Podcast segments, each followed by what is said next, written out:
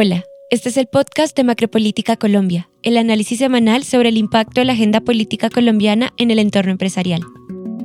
En el episodio de hoy nos acompaña Camilo Blanco, consultor asociado de Prospectiva Colombia.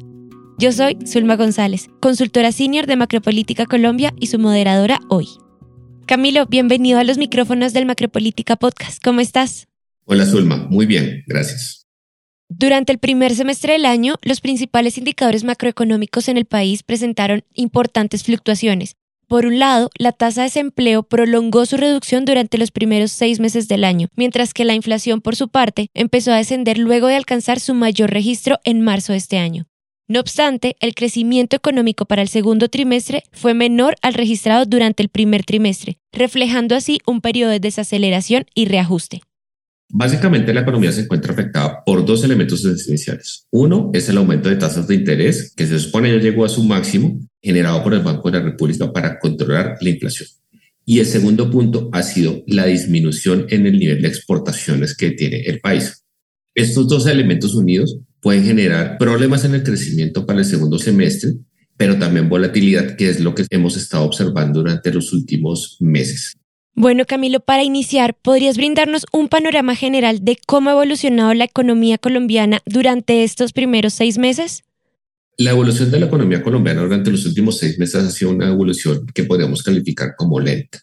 Básicamente, lo que estamos observando es el reflejo no solo de los temas de inflación que ya mencionábamos, sino adicionalmente también una desaceleración económica mundial producida tanto por la guerra en Ucrania como por los problemas económicos que China ha tenido durante los últimos meses, producto de disminuciones de demanda también a nivel mundial y la guerra económica que está sosteniendo con Estados Unidos. Entonces, a esto tenemos que sumarle otro elemento que es el aumento de los impuestos que se hizo en la reforma tributaria, que también disminuye la capacidad de inversión de la economía, pero que a la vez favorece el gasto público del gobierno, el cual seguramente vamos a ver reflejado en este segundo semestre. Entonces, lo que estamos viendo, digamos, es una confluencia de factores que hacen que la economía crezca de manera lenta, pero no tan mal como otras economías en el continente, que podríamos mencionar, por ejemplo, los casos de Chile, el caso de Perú, el caso de Ecuador, y bueno, Argentina pues está fuera de esta medición, pero en general Colombia se mantiene entre los países que presentan un crecimiento más alto con respecto a sus pares latinoamericanos. Camilo, ¿cuáles han sido esos principales impulsores y desafíos para la economía durante este periodo y qué rol tuvo el gasto público en estos seis meses? Bueno, hay una paradoja interesante y es que el gobierno, para cumplir con la regla fiscal, ha venido disminuyendo el gasto público. A diferencia de lo que esperaríamos en un gobierno de estos, que es el aumento del gasto público, el déficit del gobierno central ha ido bajando, inclusive ya está en superávit. Sin embargo, el tema es que el peso de los intereses de la deuda sí ha venido aumentando y específicamente a raíz del incremento de la deuda que se ocurrió durante la pandemia. Entonces, si bien el gasto público está relativamente controlado, el problema está con los intereses de la deuda que han venido incrementándose.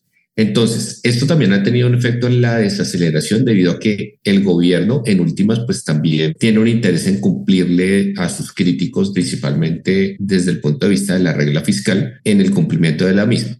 Pero ese cumplimiento se realiza a través de una limitación el gasto público que es esencial para poder seguir manteniendo, digamos, un déficit por debajo de los niveles aceptados por la regla.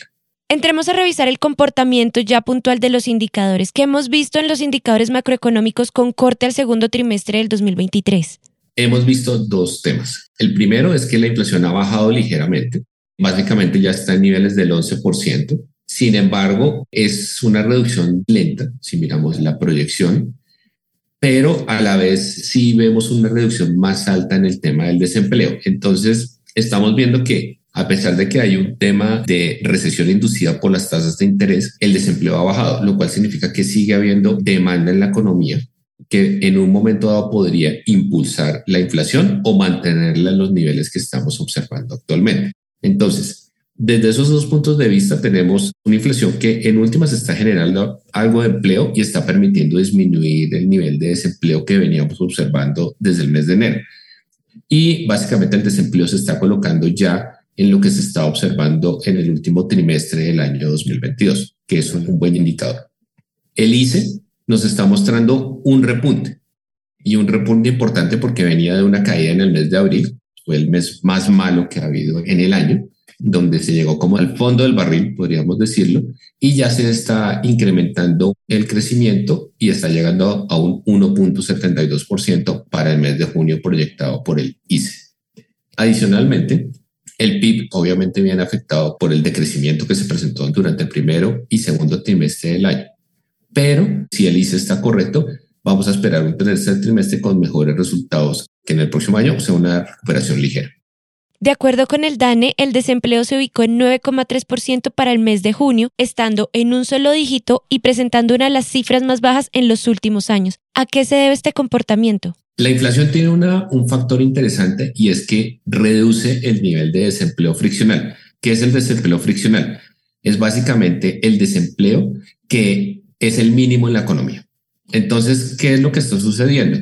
Al aumentar el nivel de inflación, ese nivel de desempleo ha bajado. ¿Por qué? Porque el aumento de precios induce en muchas industrias y negocios a generar mayor producción, que no se está reflejando en el PIB en el primer y segundo trimestre, pero fíjense que ya el ICE está empezando a tener un aumento en este nivel.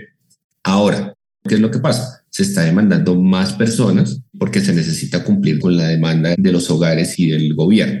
Sin embargo, hay un tema que sí resulta preocupante y es que las diversas encuestas que ha hecho el DANE y el Banco de la República de Desarrollo muestran una caída en la confianza de las personas, o sea, los hogares y de las industrias. Entonces, no sabemos qué tan sostenible sea este nivel de empleo en el corto y mediano plazo.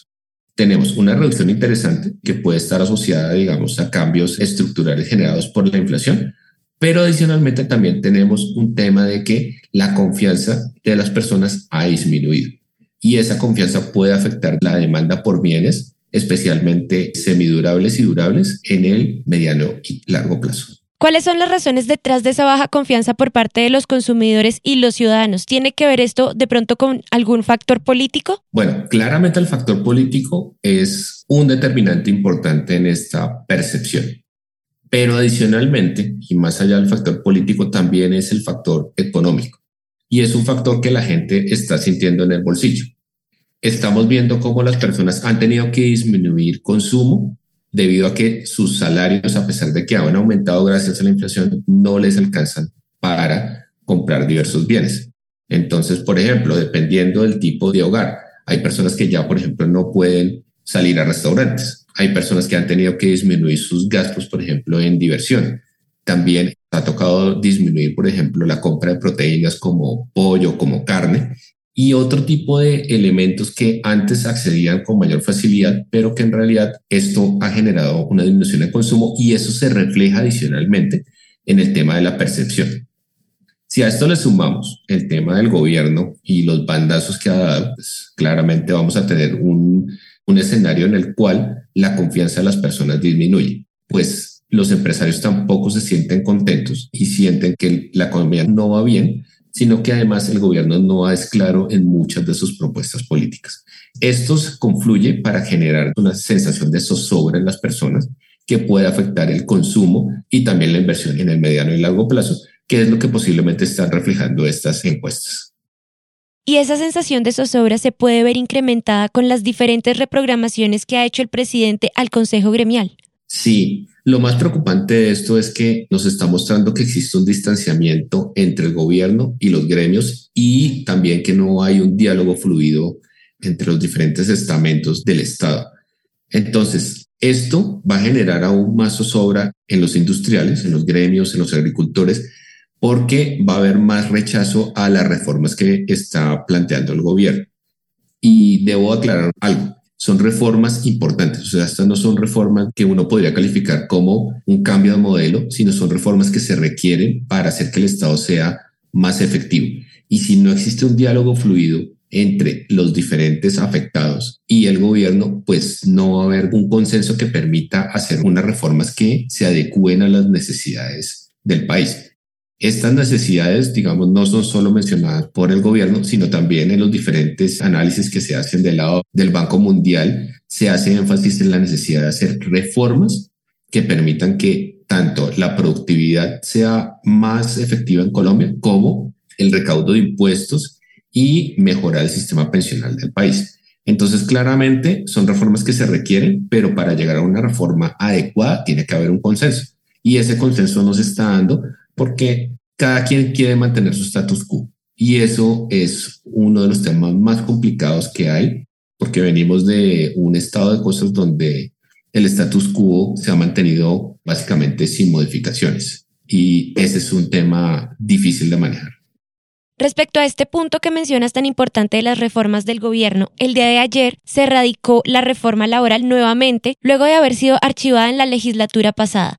¿Qué implicaciones puede tener esto considerando los principales puntos que propone esta iniciativa? Lo que sucede es que la reforma que está planteando el gobierno es una reforma orientada a mejorar la protección de los trabajadores, que es una de las grandes discusiones que han existido siempre entre sindicatos y empresarios. Pero el problema es que Colombia tiene un nivel de informalidad demasiado alto. Es un nivel que se acerca, está entre el 50 y el 60%, y que una reforma de este tipo no va a generar ningún cambio perceptible en una disminución de la informalidad. Entonces, es necesario efectivamente un consenso.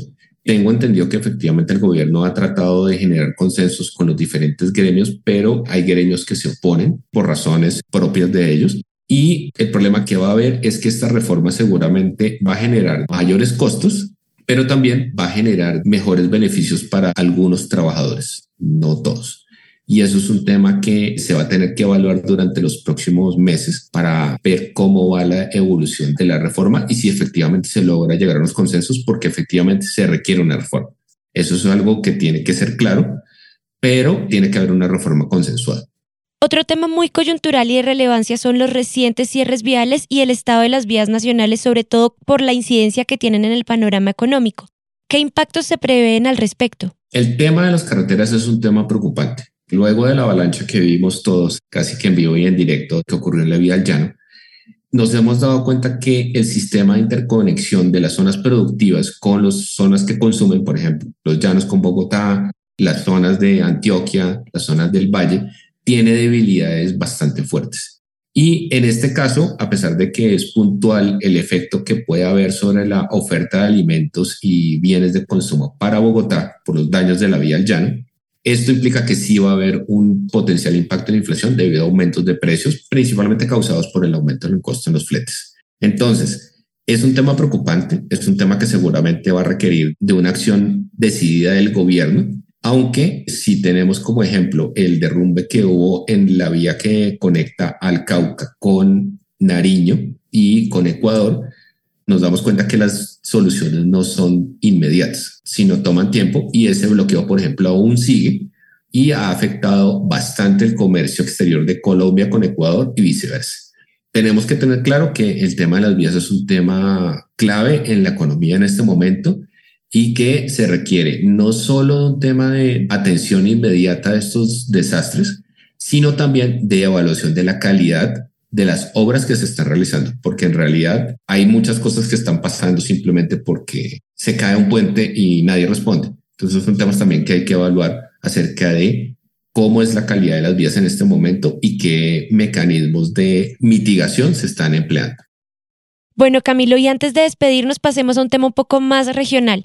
¿Qué hemos visto respecto a la dolarización en América Latina, que es un tema bastante importante para la región y el curso de su economía? El tema de la victoria parcial que ha tenido Javier Milei en Argentina ha vuelto a poner el planteamiento de la dolarización en América Latina.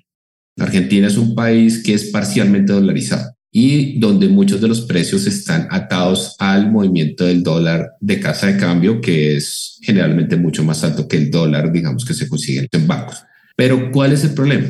El problema es que los países que han dolarizado están enfrentando problemas económicos hoy en día. Por ejemplo, el caso de Ecuador, en el cual tiene un elevado déficit fiscal debido a que no tiene cómo financiar sus gastos y no puede hacer movimientos en tasa de cambio. Adicionalmente, países que están parcialmente dolarizados como Perú, también generan problemas porque los niveles de precios al consumidor son mucho más altos que los precios que uno observa en países como Colombia. Entonces, ¿qué es lo que sucede? Este es un tema que va a estar durante los próximos meses en discusión, pero que puede ser extremadamente dañino para la sostenibilidad económica de los países. Colombia afortunadamente no tiene ese problema porque básicamente ha tenido un equilibrio económico durante los últimos 50 años, pero sí va a haber nuevamente presiones seguramente por solucionar el tema de la inflación a través de una posible dolarización y también como disminuir el valor del peso que se supone está muy devaluado. Camilo, muchas gracias por acompañarnos hoy. Muchas gracias, Zulma. Espero que tengan un buen día. Para Prospectiva, será un gusto compartir con nuestros clientes los principales insumos analíticos del equipo de Macropolítica Colombia. El Gobierno Nacional radicó nuevamente la reforma laboral en la Cámara de Representantes. La primera versión de la iniciativa había sido archivada al concluir la primera legislatura por falta de apoyo en el Congreso. Se espera que en las próximas semanas se designen los ponentes. El presidente de la Cámara de Representantes, Andrés Calle, anunció que su corporación retomará la discusión de la reforma a la salud la próxima semana. El articulado tendrá su segundo debate de los cuatro que necesita para convertirse en ley de la República. Este fue el Macropolítica Podcast, el podcast semanal del equipo de análisis político de Prospectiva Colombia. Gracias por escucharnos y hasta la próxima semana.